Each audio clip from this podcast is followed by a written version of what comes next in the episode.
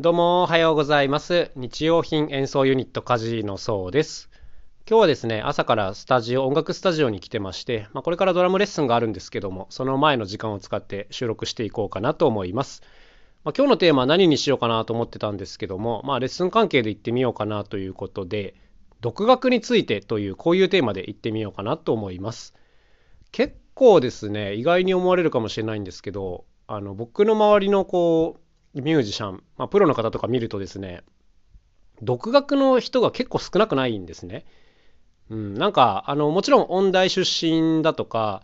そうですね音楽のそうだな専門学校出身の方とかこういう方も多いんですけども割とあの何て言うんですかね独学でやってきたよっていう人もねあのゼロじゃないんですよ。でこの特にね楽器の習得とかまあスキルの習得に関しては何でもそうなんですけども独学でやるっていう選択肢は大体ありますよねいろんな分野にこう先生がいますけども、まあ、そういった先生に習うのか、まあ、学校に入るのか、まあ、それとも個人でこう研究をしてね独学でやっていくかっていう道がいろいろあるなと思うんですけど僕自身はですねこう目的によってこうやっぱ学習方法を変えていくっていうのが一番いいなと思ってはいます。っていうのもあるスキルを身につけたい時にこう効率的に身につける、まあ、早い時間でコスパよく身につけるっていう意味であればやっぱりどう考えてもですね教育を受けた方が早いですね。これは100%そうだと思います。うん、じゃあなんでそのプロの中にも独学の人が多いかっていうともうこれはですねまたさっきの話とは逆説的になるんですけども効率の良いやり方っていうのはやっぱり差別化につながらないからだと思うんですね。あの最短ルートというかこういうことをずっとやってるともちろん早く、えー、身につけることはできるし安く身につけることもできるとは思うんです。なんですけどその分何て言うんですかね他の人とあまり変わんないものが出来上がっちゃうんですよね。うんこれ結構シビアなとこだなと思っててだからやっぱこう例えば音大を卒業した人って当然楽器はうまいしあのスキルも高い何でもできちゃうんですがじゃあこうたくさんいる音楽家の中で何が他の人と違うのかって言われた時にパッと答えられないことが多いですよね。で一般的にはじゃあ何々コンクール優勝とかあのそういう何て言うんですかねこう技術面での差別化っていうことになっていくんですけどもやっぱりこれはですね上には上がいますしあとこう学習環境っていうのはやっぱどんどんどんどん良くなっているものなので後の世代っていうの方が絶対的に有利な勝負だなと思ってしまうんですよ。だからやっぱりこう技術っていうのは10年で大きくね環境が変わっていきますからまああの今通用しているその肩書きというか技術レベルが10年後に通用するかっていうとしない可能性の方が高いんですね。そうそうそうはっきりまあよほどの人なら別なんですけども、まあ、大概の人の技術レベルっていうのはやっぱそのぐらいだと思います。っていうか優れた技術っていうのはどんどんやっぱコピーされて模倣されていくものなのであのどんどん陳腐化しちゃうんですね。まあ、そういう意味でこう効率よく身につけた高い技術っていうのはかなり差別化がしにくい部分にはなってると思います。はい、で逆にこの独学でやってきた人っていうのは大概の場合ですね間違ってるんですね。あのほとんどの場合効率の悪いやり方を結構長い時間しちゃってるということになるんですよ。でこれってその教育関係者からすると悪い癖っていうふうに言ったりするんですよね。例えばこうフォーム持ち、えー、フォーム姿勢とか楽器の持ち方であるとかこう弾き方であるとかこういうのにその人独特の癖が出ちゃっててそれがやっぱその効率とはあの相反うん相反してるというかね反対にある場合も多いのでああいうやり方をやっちゃダメだよっていうそういう見本になったりすることもあるんですよこう独学の人ってね。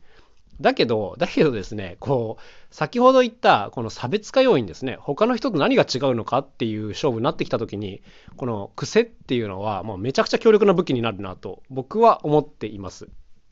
うん、やっぱり、あの人なんか違うよねっていう人は、あの独特の癖が多いんですよね。でこういったものってやっぱその何て言うんですかねいろんな先生とか学校で習って角を落とされてしまうとやっぱ身につかないことなんですね。こう独学とかで自分があの自分にとってはこれがいいっていうのをこう突き詰めた人独特の癖だと思うんですよ。はい、だからこういう意味ではあの独学の方にこうアドバンテージが大きくあるなと思ってましてだからすごくねこう誤解を恐れずに言うのであればやっぱある程度の段階までは教育を受けて技術をまず身につけるっていうのが先決だとは思うんですがですがあのその世界でこう一角の人間になりたいのであればやっぱりある段階からは独学をしなきゃいけないなと僕は思っています。はい、あのこうしないとやっぱ差別化がどう考えてもできないのでいつまでたってもこういい人のコピーをするとか、あのー、教えてもらうっていう立場でいると、まあ、なかなか難しいのかなっていうふうには思っていたりしますね。まあ最初からずっと独学っていうのはねこれはこれで大変なんですよ。やっぱその当たり前にみんな身につけていることができなかったりするっていうこういうことも起こり得るのであの人とのコミュニケーションを取る上でねあの問題が起きてくることも多いのでやっぱり完全にどちらかっていうよりは僕はもう半分教育半分独学っていうこういうやり方がいいのかなというふうに思っていますね。でやっぱりこうあるものを突き詰めてやろうとするとなんかね途中の段階ある段階からはもう一人でやらざるを得なくなるんですよ。もう他の人に聞いても分かんないしあのそこの部分にこう歴史があるわけでもないっていうこういう勝負になってくるのでやっぱりもう途中からは非常に孤独な作業が続くというこういう感じになってくるんですけどもやっぱりこここそがその他の人と違う、まあ、差別化された価値が出てくる部分だと思うのでやっぱりねここはどうしても逃げられないかなだから絶対にこう独学からは逃げられないかなというふうには今思っています。あのまあ、自分たちのことを言うようで何なんですけどもやっぱり楽器をこう作って演奏するという活動をやってるとですね、まあ、いろんな楽器が生まれるんですけどもやっぱ既存の楽器のやり方ではうまくいかない部分っていうのはたくさん出てくるんですね。楽器の弾き方にしても持ち方見せ方にしてもですねやっぱあのそこから考えなきゃいけないみたいなことが数多くあるんです。でこういう時にあのやっぱあれこれ頭を使って考えるわけですけどもどういうふうな手順でやったら一番いいのかなとかあといろんな楽器の奏者をこう研究してあこの人のこのやり方すごくいいかもしれんとか他の部分からヒントをもらったりとかすることすごく多くあるんですけどももうねほんとこの時間が超大事っていうのがやっぱ分かってるんですね。めっちゃ大事なんですよこれが。うん、これやんないと、あのー、みんなと一緒になっちゃうっていうのがねここが本当に大きなポイントだなと思います。本当あの苦しいし間違ってる可能性が高い努力なんですけどもここがねやれるかどうかですね。だから今までもこうやってきてあの何年もかけて練習してきたことがある上手な奏者の方と喋ってる時にねその人がもうちょっとこれこうしたらいいんじゃないですかってアドバイスしてくれてそれで全部ひっくり返るみたいなことはあの普通にありえますはい あのでもこれを怖がってたらやっぱりその何て言うんですかね独学はできないしあの差別化にはつながっていかないっていうことが多々あるので、まあ、こういうのをねひっくり返されるのを恐れずにやるっていうのがまあ大事なとこなんじゃないかなと思います。でもう話はどんどんつながっていきますがやっぱりこれがやれるかどうかっていうのは好きかどうかっていうここなんですね。うん、なんか好きでもないことを独学するのっていうのは相当苦しいっていうか興味を持てないことを独学するのって不可能ですよね。だからやっぱりその好きかどうかっていうのが非常に大きくて僕はこの何て言うんですかね人と違うやり方をするとかあのまあ、間違ってるかもしんないけどとりあえずあのこれがいいかなって思うのをパッと決めてやってみるとかこういうやり方がまとても好きなのでこのやり方が性に合ってていいんですけどもやっぱりですねこう石橋を叩いて渡る系の人だとあの正直難しいやり方かもしれないですね。うん好きだからこそねこう自分が憧れてる人のやり方をやろうとか、まあ、そういう風になっちゃうんですけどもまあ、あの趣味でやる分には全然それでいいと思うんですね。楽しむ分にはそれがむしろ効率がいいなと思うんですけども